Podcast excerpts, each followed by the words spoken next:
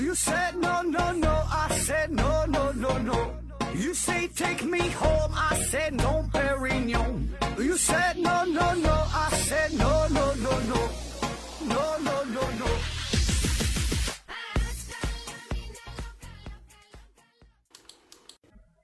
拼命探索，不求果。欢迎您收听《思考盒子》，本节目由喜马拉雅平台独家播出。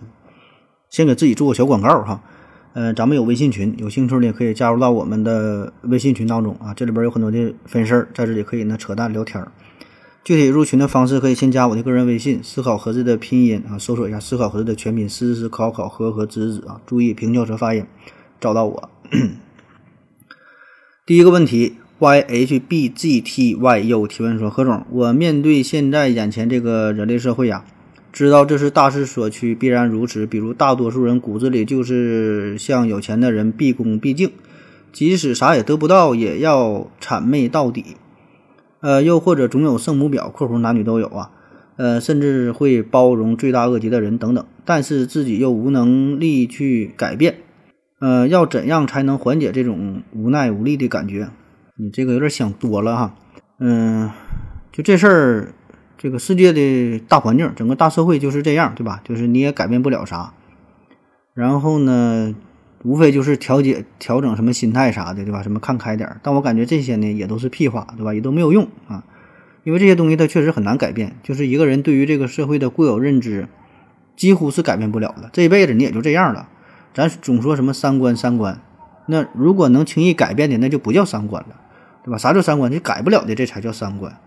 所以这事儿真没有办法解决，对吧？你你也得不到什么缓解，就是就只能忍耐呗。就这个面对这个社会，要么忍，要么狠啊，要么滚啊。所以所以没啥招儿哈，你自己选一个吧。下一个问题，这夏日提问说，哎，这这是这这秋日他大哥提问说，盒子为什么足球运动员呢在球场上总是吐口水？下边呢有人帮着回答说，剧烈运动，剧烈运动一下你就知道了，足球是非常激烈的对抗运动，剧烈运动后唾液会变得十分粘稠啊，粘在嘴里边，呃，吐不出来那是相当难受啊，只有只能徒劳的吐啊吐，仍然吐不出来。说这个在足球场上为啥吐口水啊？因为你在足球场上要拉粑粑的话，感觉就有点奇怪呀、这个运动员呐，在球场上进行大量的活动，所以呢，这样整个机体呢处于一种高速运转的状态，呃，交感神经刺激啊，所以呢改变了这个唾液分泌的这个混合物啊，就是这里边的水分变得减减少啊，就变得非常粘稠啊。像这位朋友说，刚才那位朋友帮着回答的，所以呢，这就让运动员在场上感觉非常的不适，呃，就要把口中的唾液呢吐出来，觉得才会舒服一些。那剧烈的运动就使得呼吸量也会增加啊，刺激到布满支气管的黏膜，并使得其分泌出更多的支气管粘液，从而呢对细菌、粉尘等等这些物质起到一个防御的机制。所以呢，这些这些刺激就会让你产生更多的唾液，那么只能是吐出来啊。所以咱们看到这个球场上哈，经常有运动员没事儿就搁那会儿吐吐嘛。所以呢，这个并不是道德低下，并不是没有素质啊，就是一种正常的生理上的反应啊，生理上的反应。当然有极少数的一些情况是表达自己的不满啊，对自己不满，对裁判不满，对队友不满啊，然后恶意的吐口水啊，那是另外一回事啊。下一个问题，悲伤小盒提问说：“请问盒子，哪些人看直播的比较多？不觉得自己浪费浪费时间吗？”啊，说看直播哈浪费时间这事儿，我觉得并不存在浪费时间这种说法，因为就你只要你活着就是在浪费时间，对吧？你说你说你干啥事儿不不浪费时间，对吧？啥事儿都是浪费时间。嗯，下一个问题，齐天小圣君提问说：现在年龄大的人呐，啊，大概五十岁到六十岁以上啊，用智能设备就很费劲儿啊，比如智能手机、平板、智能电视等等，怎么学也学不会。我想问问什么什么？等我们老了，是不是也会这样？下边有人帮忙回答说，相比于过去，智能设备或者说新设备已经很容易上手了。你可以在不学编程、不学电路的情况下用计算机，好多设备都是一键完成。但是往回、往回、往前回五十年，计算机呢还是用纸袋儿啊。最新的设备，大多数人甚至呃，有无法上手，再往后几十年，智能设备只会越来越便于上手，甚至意识控制。呃，所以可能我们这代人老的时候啊，会比父辈过得舒服一些。这个就是一种呃，对于智能设备中一种讨论一个看法啊。首先，我觉得咱这个智能设备吧，就还好吧，还算是比较人性的。对于一些年龄稍大的人来说呢，也是比较友好，不算特别费劲儿，对吧？咱也看到了，周围很多人，咱说你别说五六十岁，我感觉七八十岁。一些大爷大妈就玩手机玩的也非常溜啊，看个小视频呐，玩游戏呀，斗个地主啊，对吧？用手手机用的非常灵活，很自如，对吧？嗯，当然总体而言，确实年龄较大的人和咱年轻人相比的话，嗯，确实没有咱们年轻人掌握的更快，对吧？这个这确实如此。那我觉得这个原因呢，有一方面就是因为我们这个社会呀，这个发展的变化的速度太快了。那对于咱说五六十岁啊，就咱父辈这一代人来说，那他们年轻的时候呢，根本接触不到这些电子产品，对吧？也就是最近这十年、二十年左右啊，不管是手机啊、电脑，包括什么网络，对吧？才慢慢的普及开。所以呢，这些东西对于他们来说就是一个完全新鲜的事物，他们年轻的时候根本没有接触过。但是呢，对于像咱们九零后、零零后来说，基本呢出生了就，或者说出生之后不久吧，咱就起码从咱记事儿开始。呃，就生活在一个充满了电子产品的这个世界当中，从小呢就接触到就玩了，啊，你想想现在小孩儿，他两三岁就会开始玩手机，然后，玩的很溜，啊，所以他觉得这个不是一个新鲜的事物，打小就有，对吧？所以我觉得这个是一个原因啊，就是说咱们出生就有，你就会觉得很熟悉，而等到你长大了成年之后再接触，就会觉得相对来说就是就是陌生一些。啊，所以我觉得这个就是跟这个社会发展有一定的关系，社会发展这个速度啊，这个现在是越来越快，对吧？跟这个有一定关系。那咱们可以胡乱猜测一下哈，比如说到了二零五零年，到了二零六零年，那个时候的不一定出现什么新的科技。那对于像咱们零零后来说，呃，二零六零年可能咱就六七十岁了，对吧？那么那个时候咱也没接触过，没接触过更新鲜的玩意。所以呢，可能会觉得也是比较陌生啊。相对于，呃，比如说二零四零年、二零五零年来说的人，对吧？咱上手的速度也会比较慢啊。但是呢，就像刚才那位听友回答的，这个技术的发展保证是越来越人性化，科技以人为本，所以呢，它一定是让你很容易就就可以掌握的，对吧？这个就是科技进步的一个大的方向，保证是给人带来更多的。便利啊，当然这个是咱胡乱猜测了，因为谁也不知道科技的发展这个速度啊是如何变化的啊，还是说到了一个瓶颈，还是说迅速的迅速的发展到了一个拐点啊？不知道，对吧？反正咱就胡胡乱胡乱这么去猜吧。下一个问题，网上说在平台上发布节目不赚钱啊，要自建平台才能赚钱。嗯，觉得这种说法啊，就是我觉得这种说法没有科学精神，何总如何看待？说这个自建平台赚钱，你这个自建平台。和你在人家的这个平台上做节目吧，各有好处，不是说哪个赚钱哪个不赚钱，都赚钱，做好了都赚钱，做不好都不赚钱。你可以比较一下，你自建平台好处是啥呢？就是你自己说的算，对吧？赚到的钱就不用给平台分成啊，赚一百就自自己兜里揣一百，对吧？这个是它的好处。但缺点就是，你首先建平台这个就得花一部分钱，对吧？这个建个平台也不容易。再有呢，你建了这个平台之后，谁来用你这个平台呀？对吧？咱说你现在咱在这个喜马拉雅平台上做个节目，还多少还有点人听。我自己我自己做了一个，它叫喜马拉雅，我做个一个做一个平台叫马里亚纳海沟，对吧？我做个马里亚纳平台，你在这上面发布节目，是发布挺多，愿意咋整咋整，他没人听啊，是吧？你这个怎么去宣传，怎么去推广，是吧？这得花多少钱？所以呢，这个各有利弊哈，不是说哪个赚钱哪个不赚钱，你看你是怎么去用啊。下一个问题，Blue Fire 提问说：“何总你好，呃，我是思考燃气灶啊，第一次提问，请问为什么古人背书的时候要摇头晃脑？是发是怕犯困吗？是不是越晃越迷糊？啊，这咱看这个古代的诗俗当中，小孩背背这个背背书背诗哈，摇头晃脑的。嗯，为啥这么这么晃啊？有这么几个原因。第一呢，就是古人呐，他读书的时候，这不讲究韵律嘛。”押韵，哎，这背诗不都是押韵嘛，对吧？所以呢，这个摇头晃脑，这个就能配合着这个韵味，配合着这个节奏啊。还有一个原因呢，就是小孩本身天性好动，他坐不住啊，所以读书的时候他也不老实，脑袋就跟着晃呗，就跟着玩呗啊。再有呢，就是跟这个古代呃书籍的字体的排版有关。古代是啥呢？是从右往左，从上往下这么看，而且那个这个书都竹简，可能有的还不是写在纸上的，所以得看这个文章的时候，这个字儿也很大，对吧？所以这眼睛、脑袋跟着一起动，幅度变化非常大。所以按这个顺序去读，时间长了就形成了这个摇头晃脑的习惯。那么再有一个原因，我估计可能也是为了运动，对吧？就像咱现在看手机、看电脑时间长了，不也累吗？预防颈椎病呗，啊，就是动弹动弹啊。下一个问题，凉凉 LG 提问说，所有的蟹类或者是和蟹长得很像的食竹目动物，比如，嗯，皇帝蟹、帝王蟹，是不是违背了进化论？明明有着坚硬的蟹壳和锋利的蟹钳，按照逻辑来讲，肯定是同型同体型里数一数二的掠食者。但实际情况呢？这些动物基本是被捕食者，啊，食物也是以滤食或捡垃圾为主。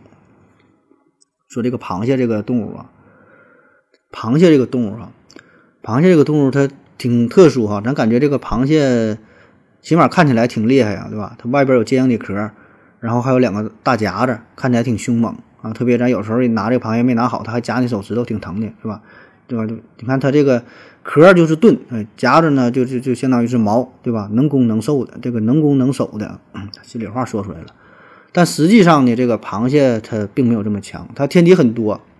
首先，这螃蟹在小的时候，这这大海当中，在这这这河里边，它直接就被被鱼它就吃了啊，小螃蟹。那长大以后，它这两个大夹子能力也是非常有限。对吧？你说你想你想夹谁，你也夹不着，你动作也没有那么快，而且呢，你要夹章鱼啊、夹乌贼啥的，它也不怕你，对吧？你夹掉了，它还能长出来。所以呢，在这个水中，螃蟹的整体的速度、这个运动的这个动作呀是比较笨拙的，敏捷性不行啊。所以你别看它这壳挺硬，但是实际上呢，这也没啥太大用。而且呢，一些海龟呀、一些鳄鱼呀，对吧？它能吃螃蟹，那壳一咬就咬碎了。所以呢，它它它这个，咱以为它挺强，实际上它不强啊。下一个问题，小神 C 提问说：“盒子老哥问个问题，一直都听科普说这个喝牛奶乳糖不耐受不耐受的啊，难道不是过了一开始的坎儿就好了吗？从一开始胃肠道肯定需要一段适应的时间，难道时间不能抹平一切吗？最终也不能适应吗？”啊，下边有人帮忙回答说。就是因为不能消化乳糖引起的呀，基因决定的后天没法改啊，大大后天应该有空。说这乳糖不耐受啊，首先咱说乳糖不耐受啥意思？就是说，嗯，咱们人体内，人体内，呃，不能分解这种分，不能不能产生这种分解乳糖的乳糖酶，叫乳糖不耐受啊，也叫乳糖消化不良，也叫乳糖吸收不良。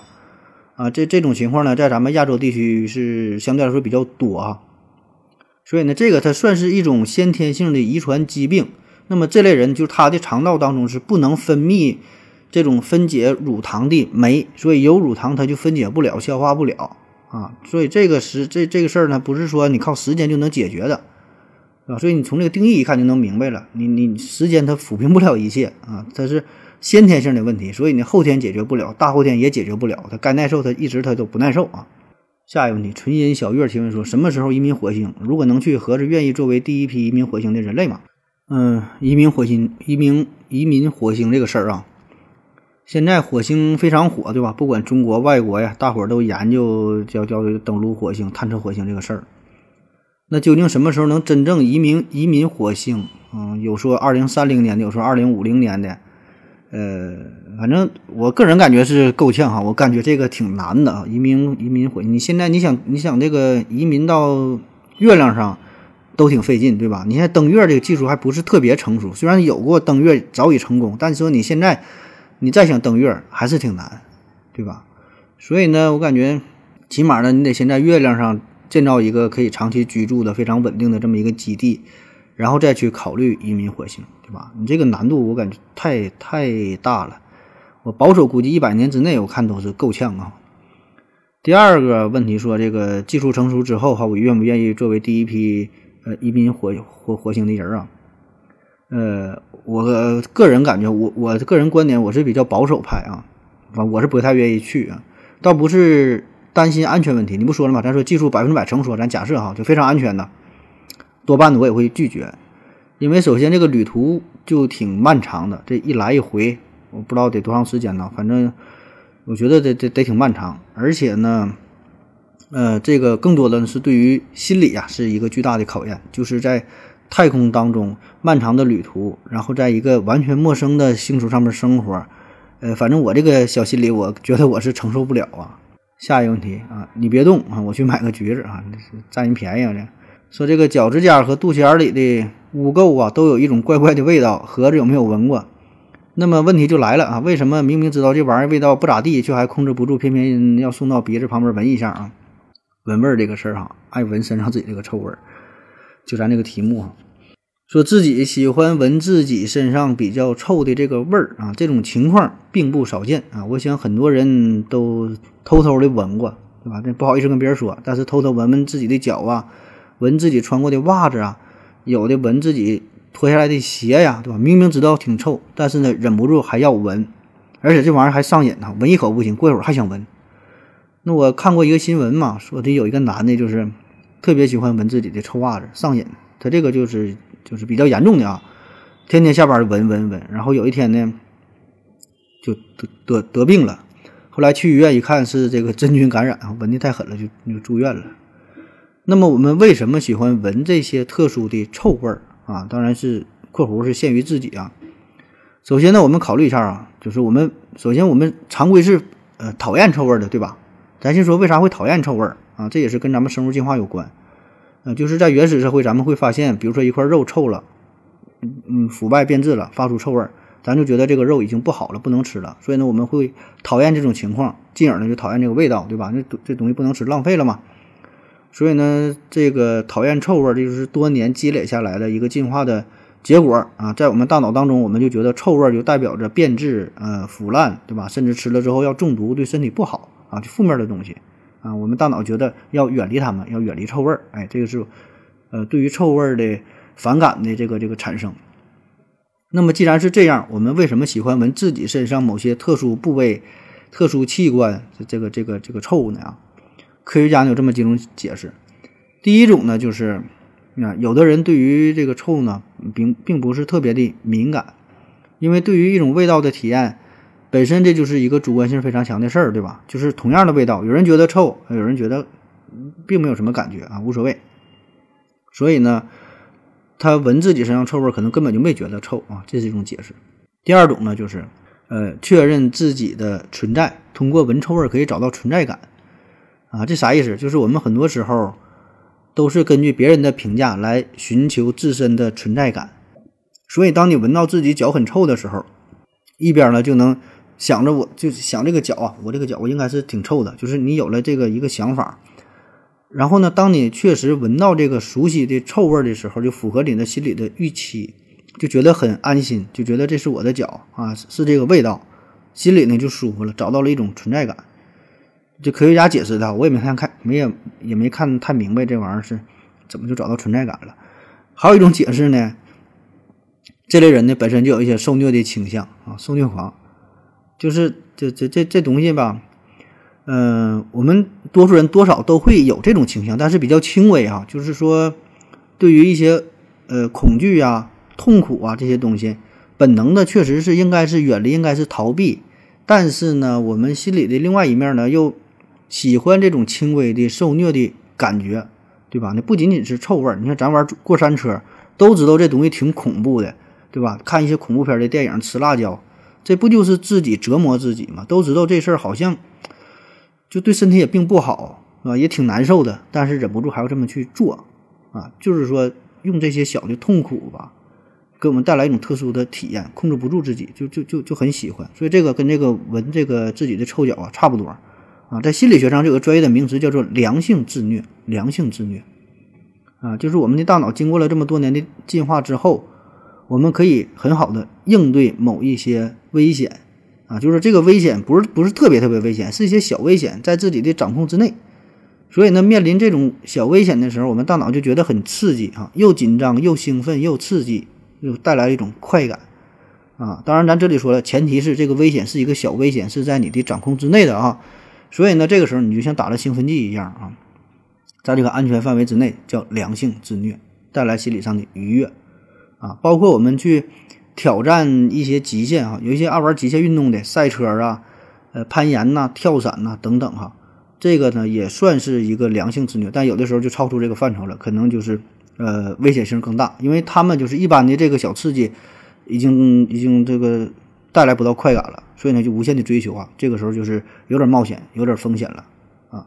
反正就是说吧，这个就是人的一种本能哈，在一些特殊情况之下，一些危险的情境当中啊，可以触发呃人的本能的一些情绪，带来身体上不同的体体验啊。所以呢，这样就可以让我们在平凡的无趣的生活当中啊，让你真正的释放出你的机体的本能，让把你把自己解放出来，啊，寻求到。平时很难体验到的一种快乐啊，所以这个也是稳臭脚的一种解释啊。好了，感谢您各位收听，嗯，再见。感谢您的聆听。如果您也想提问的话，请在喜马拉雅平台搜索“西西弗斯 FM”，在最新一期的节目下方留言即可。欢迎您的参与，我在这里等你哦。